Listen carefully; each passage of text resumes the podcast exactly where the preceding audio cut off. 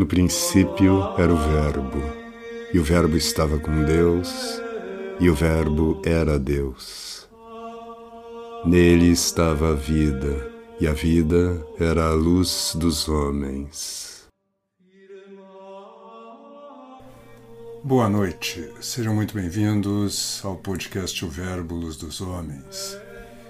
E hoje eu vou responder a um pedido, na verdade não foi uma pergunta, feito pelo Instagram para que eu falasse um pouco sobre o simbolismo do dilúvio.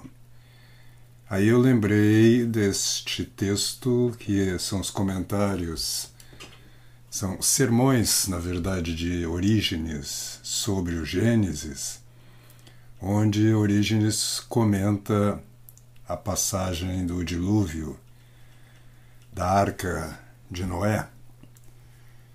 E nós temos tratado lá no, na plataforma Convívio sobre Orígenes, falamos dele esta semana, lendo o comentário ao, ao Gênesis também, mas ao primeiro capítulo do Gênesis.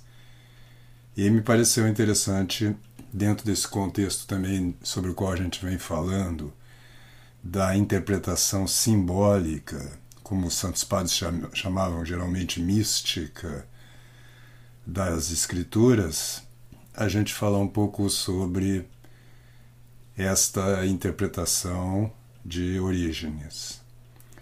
Então, a, a, o capítulo 6 do Gênesis é onde está descrita a construção, né, as instru estão descritas as instruções de Deus a Noé para a construção da arca. Então, diz Deus: Faze para ti uma arca de madeira lisa, alisada. Eu estou lendo aqui a tradução da Vulgata do Padre Pereira. Farás nela uns pequenos repartimentos e betumá-la-ás por dentro e por fora. E eis aqui como a hás de fazer.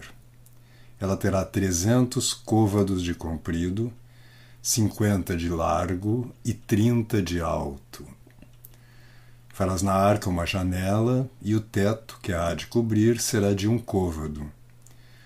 Porás também nela uma porta a um lado, e disporás um andar embaixo, um no meio e outro terceiro andar. E aí continua ainda Deus a falar, depois vocês podem olhar o original, capítulo 6, do Gênesis, mas esse aqui é a parte que Orígenes vai comentar. Então vamos lá.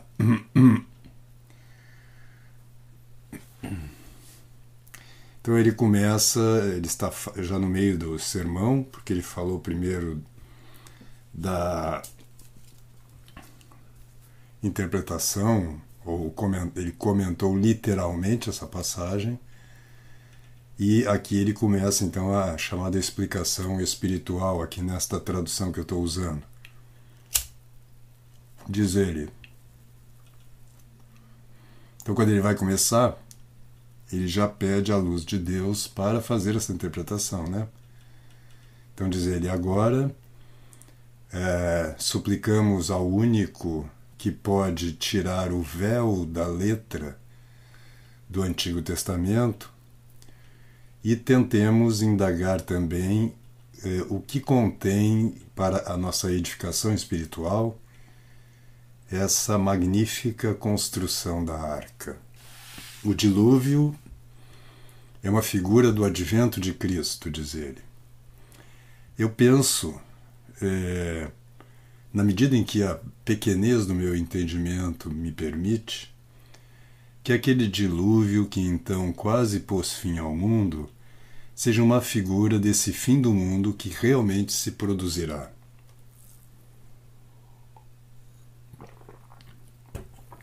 O próprio Senhor anunciou isso quando disse: Pois, como nos dias de Noé, eles compravam, vendiam, edificavam, casavam-se, e veio o dilúvio e todos pereceram assim será também na vinda do Filho do Homem. É evidente que com estas palavras designa a mesma e única maneira o dilúvio, não, da mesma e única maneira, o dilúvio que o precedeu e o fim do mundo que anuncia para o futuro.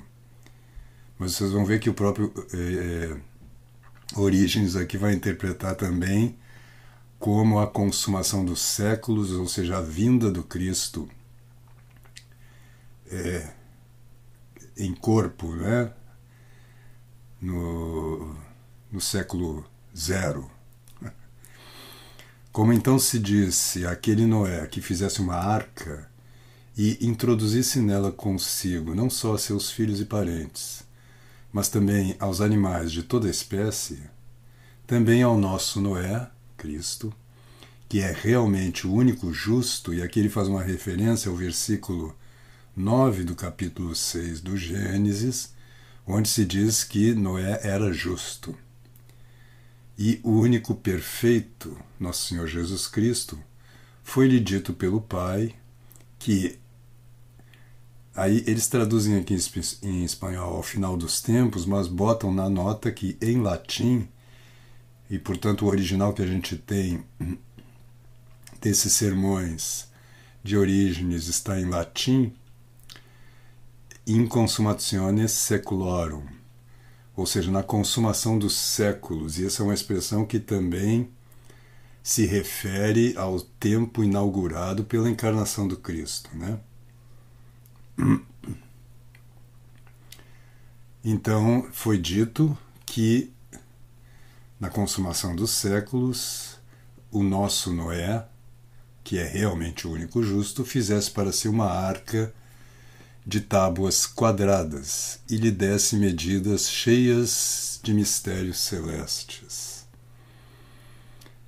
Isto, com efeito, está indicado no Salmo, ele cita o Salmo 2, versículo 8.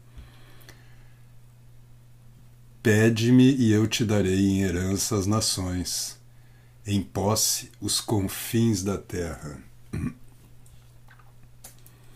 Então, ele constrói Noé a arca e nela faz compartimentos, uma espécie de é, quartos, né, é, para acolher as diferentes espécies de animais. Delas disse também o profeta.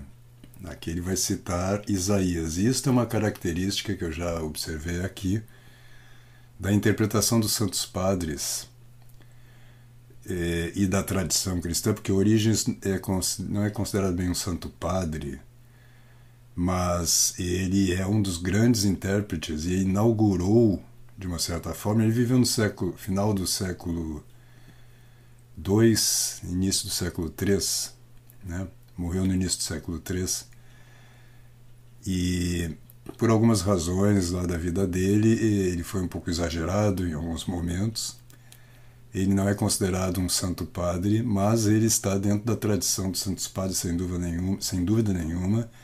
Escreveu De Principiis, né, que é um é, periarchon em grego. Ele escreveu em grego, mas a gente só tem traduções em latim, a gente não tem o original. Ele escreveu exatamente falando sobre a interpretação simbólica, a última, a última parte do livro é toda sobre a interpretação simbólica. Né? E para que ninguém se escandalize aqui, porque alguns acham que eh, desculpa, Orígenes era um herege, não era. Ele teve algumas opiniões equivocadas lá. São Tomás cita Orígenes com muita frequência, né? Mas então voltando, ele, o que eu dizia é que os santos padres, eles tinham pelo menos os principais livros da Bíblia, que são muitos, todos na memória. As partes, vamos dizer, as partes principais, especialmente, né, as que se referem mais diretamente ao Cristo e à vida espiritual. Né? Então ele cita aqui é, a profeta Isaías que diz. É, Vai, povo meu, entra em teus compartimentos, em teus quartos, Esconde-te por um instante até que passe o furor da minha ira. Então se compara, portanto, a este povo que obtém a salvação na igreja com todos aqueles homens, animais que se salvaram na arca. Então a, arca, dali, da, a arca de Noé é um símbolo da igreja. Né? Mas, posto que o mérito e o progresso na fé não é o mesmo para todos, por isso tampouco aquela arca oferece a mesma morada para todos, mas, na parte inferior, há dois compartimentos e na superior três. E nesta se distinguem outros compartimentos, para mostrar que também na igreja, embora todos estejam colocados dentro da mesma fé, e se tenham lavado com o mesmo batismo, nem todos progridem juntos, nem do mesmo modo, mas cada um na sua ordem, citando Colossenses. Primeira Epístola aos Colossenses. E quanto ao fato de a, é, a, não só a arca representar a igreja, mas o fato de haver muitos tipos de pessoas, muitos graus de santidade, vamos dizer assim, dentro da igreja, os tradutores aqui colocam uma passagem de dois outros importantes exegetas. Primeiro Tertuliano, que diz: Vejamos se, segundo a figura da arca, há lugar na igreja para o corvo, o lobo, o cachorro, a serpente. Mas está fora de toda dúvida que a arca contém em figura algum idólatra. Ou seja, é mesmo uh, o, aqueles que não pertencem, vamos dizer assim, plenamente à fé ortodoxa, né, estão também dentro da arca, representada pelos animais, vamos dizer, que tem um simbolismo mais baixo, né, ou negativo.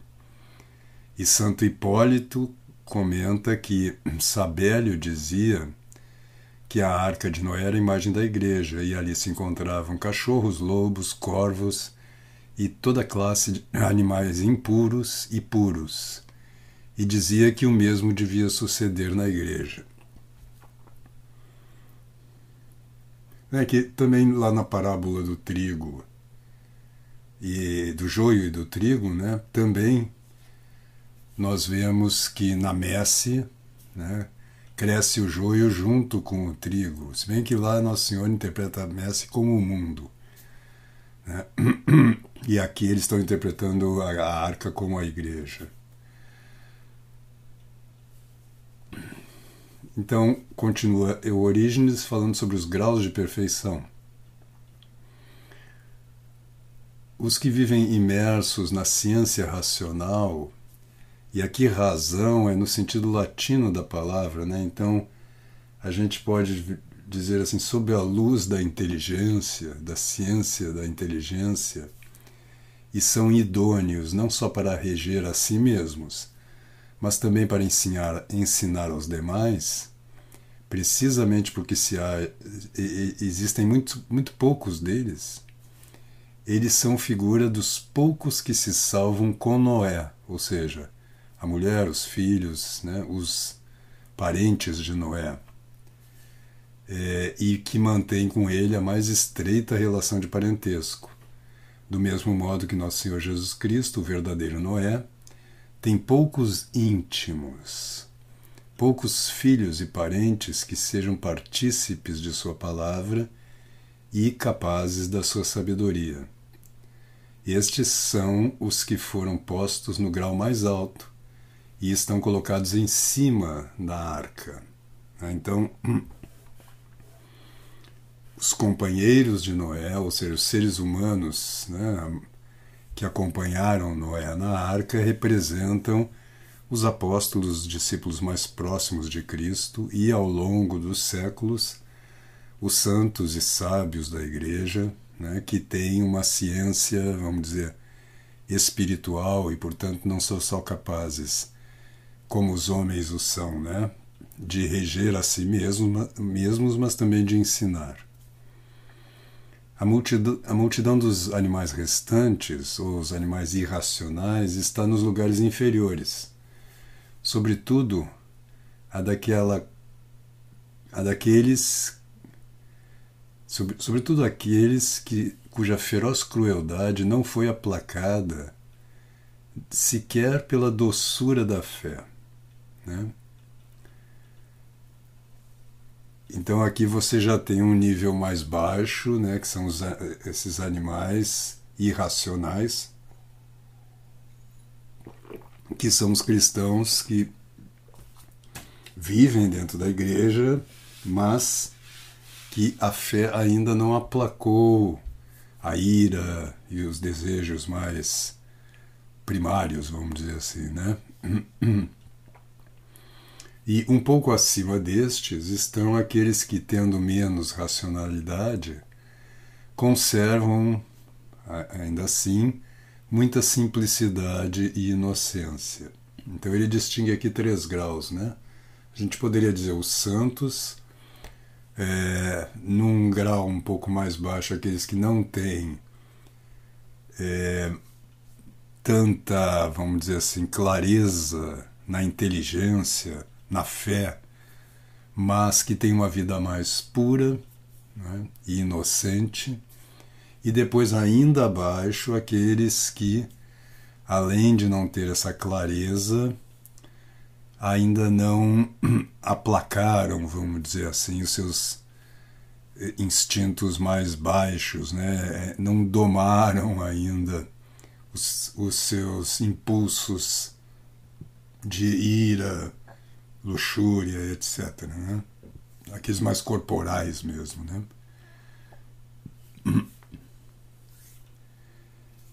E assim ascendendo por cada um dos degraus das moradas, se chega ao próprio Noé. Agora ele pega lá em cima de novo, né? Noé acima dos seus companheiros, que significa repouso ou justo é, e que é Jesus Cristo. Pois àquele Noé não convém o que diz Lameque, seu pai. É, este nos dará repouso dos trabalhos. Não convém? Pois aquele, pois aquele Noé não lhe convém o que diz Lameque. É. Este nos dará repouso dos trabalhos e das fadigas de nossas mãos, e da terra que maldisse o Senhor Deus citando aqui Gênesis também, né? 5:29. Como com efeito ter por verdadeiro que aquele Noé tenha dado repouso a Lameque ou ao povo que se encontrava então na terra, ou como eles tenham podido, eh, tenha podido acabar o trabalho e as fadigas no tempo de Noé, ou po, pode ser pode ser suprimida da terra a maldição que havia pronunciado o Senhor, é, porque logo parece que aumenta a ira divina e de Deus diz eu me arrependo de, de ter criado o homem sobre a terra, né? Um pouco antes, aliás, ele faz o dilúvio por isso, né? Ele diz destruirei toda a carne que está sobre a terra. É, e é dada a morte aos viventes como prova máxima da magnitude da ofensa que tiveram, que lhe fizeram, né? Então eu, eu, eu, o Origem está se perguntando isto, né? Se Lameque, né, ou melhor, Noé significa repouso ou justo, como é que é, na narrativa, né, ele, ele, se encontra, vamos dizer assim, né, numa situação, na verdade, de caos, né, que, é, e à beira né, do dilúvio. Eles, mas se você, se nós olharmos para nosso Senhor Jesus Cristo, do qual se diz: Eis o Cordeiro de Deus, eis aquele que tira o pecado do mundo, e em outro lugar, feito por nós maldição. São Paulo diz isso, né? Para resgatar-nos da maldição da lei. É, encontra, vocês perceberão que ele é o que realmente deu repouso aos homens e liberou a terra da maldição com que amaldice o Senhor Deus. Logo, a este Noé espiritual, que deu repouso aos homens e, que, e tirou o pecado do mundo, se diz: Tu farás uma arca com tábuas quadradas. Gênesis 6,14. Eu até vou pegar aqui o Gênesis mesmo, é, porque na tradução da Vulgata não diz que a madeira é quadrada, mas alisada mas na tradução que o, o está usando é essas madeiras são quadradas, ele vai explorar essa característica aí. Mas como já estamos estourando, já estouramos o nosso tempo de hoje, amanhã eu vou gravar agora logo a continuação desse, desse comentário e publico na segunda-feira é, esta continuação, tá bom? Então, fiquem com Deus, que Deus abençoe e até segunda-feira.